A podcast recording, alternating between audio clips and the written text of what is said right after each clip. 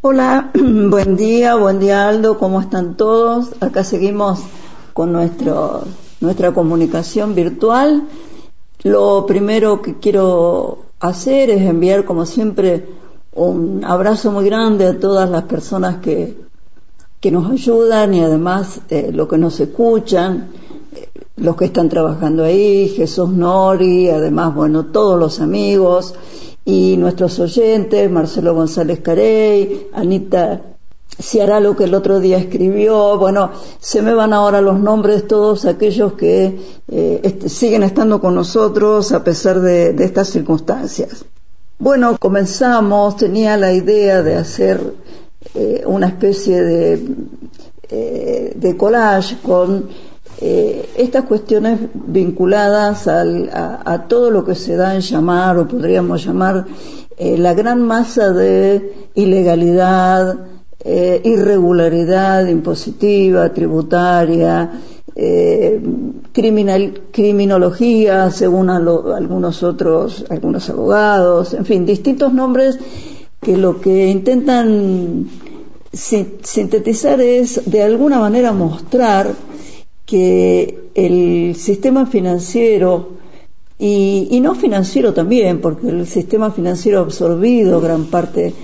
de la, de la economía global, eh, se mueve en, porcentajes eh, muy, muy significativos y mayoritarios en un terreno eh, que se caracteriza por la falta de transparencia, que en realidad más que falta de transparencia, es, es, ilegalidad.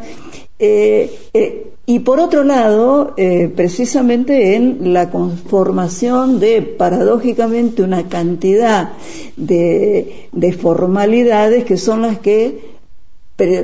precisamente permiten esconder toda, toda esta cantidad de irregularidades. En este sentido, quiero rescatar eh, porque estos días este, ha, circulado la, eh, bueno, el trabajo del Banco Central, el diagnóstico sobre la fuga de capitales en, en el periodo de Macri, 86 mil millones de dólares, en fin, distintos trabajos, distintas, distintas cifras, distintas investigaciones específicamente eh, sobre este periodo. Pero en realidad la cosa es muy vieja.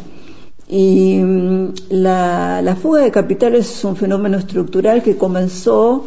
en, bueno, además de estructuralmente en todas las etapas de, la economía argentina, eh, ya en el 2006, 2007, periodo de presidencial de Néstor Kirchner, ya este, se inicia este fenómeno de fuga de capitales. Y precisamente quiero destacar el trabajo de una institución que ya en este momento no, no está funcionando, que es eh, el CEFID-AR. El CEFID-AR, Centros de Estudios Financieros eh, de la República Argentina. Fue una organización que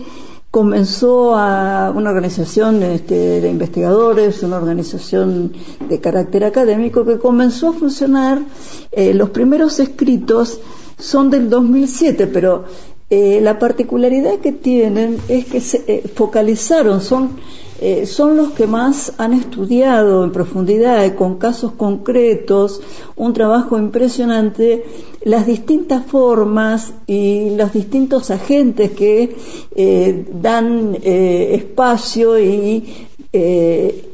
logran o resultan en estas cifras impresionantes de fuga de capitales para la Argentina.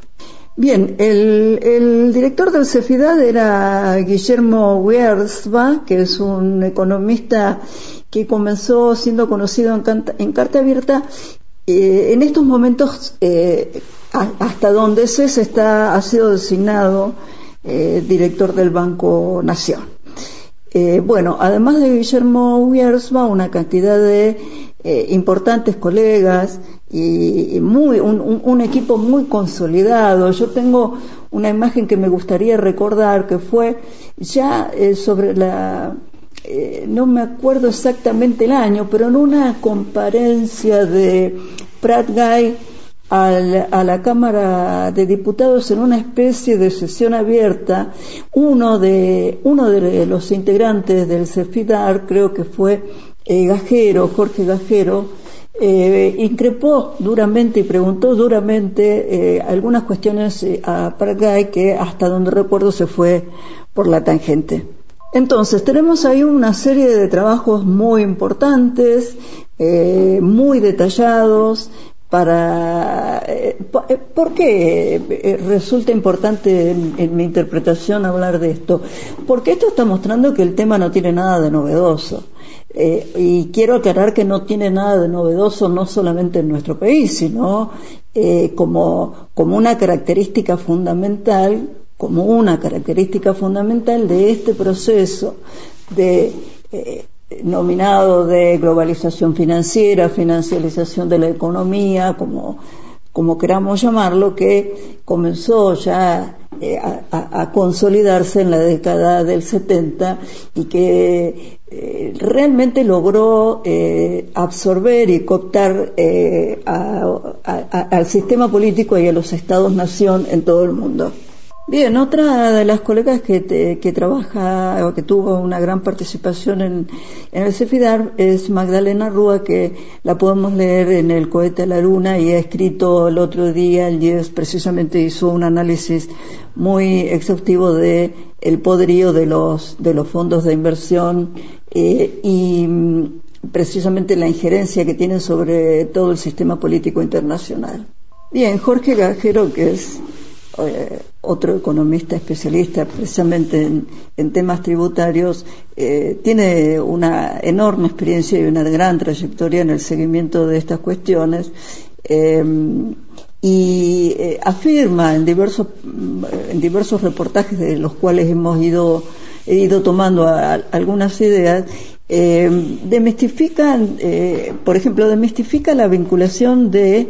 eh, la, conformación de los paraísos offshore con la corrupción política. Y estima que la corrupción política abarca un porcentaje de, un 5% y no más de lo que es este, la masa global que está radicada en los, en los paraísos offshore. Y que el resto está constituido por, eh, precisamente por este, la fuga de capitales. Eh, eh, todos estos conceptos ya los adelantaba Gajero al, inicio del 2016, es decir, quiero rescatar la, la iniciativa de, estas iniciativas porque se, me parece que tienen un, un valor especial porque se, se desvinculan de la onda electoral es decir, no, no son, son académicos, estudiosos y personas eh, muy valiosas que, que hacen una, una pelea, una lucha sistemática independientemente de cómo vaya este, la onda electoralista. Y esto, desde mi punto de vista, tiene un valor extraordinario. También resulta útil eh, abordar esta cuestión para aclarar eh, la, a mi juicio, exagerada diferencia que a veces eh, se plantea y que se comunica mal intencionalmente entre lo que se da en llamar evasión fiscal y elusión fiscal justamente en estos días donde eh, el, tema del, compromiso tributario y la estructura tributaria eh, extremadamente irregular e injusta de Argentina está siendo también objeto de comunicación permanente. Y en ese sentido, quiero aclarar que, ¿por qué digo que no tiene demasiada eh, diferencia, porque eh, incluso hasta a veces en las universidades se hace hincapié que la ilusión fiscal eh, está basada, a diferencia de, la, de, la, evasión fiscal que busca directamente violar normas este, constitucionales o tributarias, la ilusión fiscal pareciera ser un poco menor, de menor, de menor gravedad, porque en realidad lo que hace es trabajar con los recovecos legales para buscarle la vuelta y, este, y darle una apariencia de legalidad. Pero eh, en toda la bibliografía, incluso internacional, este, que, hemos consultado, se aclara permanentemente que esta ilusión fiscal si, quizás pueda Mm, ser más, eh, más turbia porque no, no es tan explícita en la violación de la letra de la norma, pero sí viola claramente el espíritu de los tributos. Entonces, ahí está el juego perverso eh, tan habitual del esquema neoliberal de eh, continuamente ir buscando movimientos para poner en contradicción algún principio legal que pretenda ponerle un freno. De manera que no es tanta la diferencia, sino más bien son artilugios eh, contables y jurídicos, pero la violación eh, del espíritu de la norma, que en definitiva es lo importante, está en ambos casos. Esto lo que, lo que pretendo decir es que tal, eh, detrás de este panorama de oficinas offshore, lo que hay es una absoluta y, y, consistente ilegalidad y falta de cumplimiento de las normas que la gran mayoría de nosotros nos esforzamos por cumplir y cumplimos de hecho eh, eh, normal y cotidianamente. Por ejemplo, esto es muy viejo. Fíjense ustedes que eh, es, muy interesante hacer el seguimiento de eh, un personaje que es Hernán Arbizu. Hernán Arbizu fue directivo de JP Morgan en Argentina y brindó muchísima información a estos colegas del CEFID-AD, donde eh, daba cuenta con, con una precisión impresionante de todas y cada una de las operaciones que él como operador de la banca de la marca Banca Morgan hacía en negro, digamos, en, en, la Argentina. Si este, puedo, creo, espero no equivocarme, pero creo que Arbizu eh, estaba con problemas legales, este, fue, fue este, imputado en Estados Unidos y optó por este, presentarse en la justicia argentina a cambio de eh, brindar una cantidad de información. No sé qué ha pasado con, con él en, estos últimos tiempos, sería bueno averiguarlo, pero es un, un actor impresionante en cuanto a la, información que tiene y él también desde otra perspectiva aclara y hace énfasis en la falta de operatividad del sistema legal para avanzar con estas cuestiones. Bueno, por ejemplo, Em, las eh, irregularidades y de, o, delitos supuestos delitos eh, son muy antiguos. Por ejemplo, eh, acá ellos han hecho el seguimiento de algunos, como por ejemplo el caso de cuando la petrolera San Jorge fue vendida a la multinacional del petróleo en Chevron. Eh, este, esto fue, eh, si, si, mal no recuerdo, en el año 99-2000 y el banco que llevaba la operación y llevaba adelante la venta era precisamente el JP Morgan. Eh, otro, otro directivo del HBC, Falciani, que ustedes recordarán, también da información. Bueno, en, este, en el primer caso, este, ya hubo en el año 2008 una, una, causa iniciada contra eh, la familia Priu, eh, donde no se, digamos, se pedían explicaciones sobre 120 millones de dólares en activos eh, que no habían, digamos, no surgían claramente de la operación de venta de la petrolera. Y otro caso más, este, también muy conocido, fue eh, la venta de Loma Negra por parte de la eh, familia Lorta, este, Fortabat, eh, todos conocemos, que también a partir de Falciani eh, que venden la, la, cementera supuestamente por eh, 101 millones de dólares y, sin embargo aparecen eh, con depósitos eh, precisamente de ese monto no, no explicado. Y mm,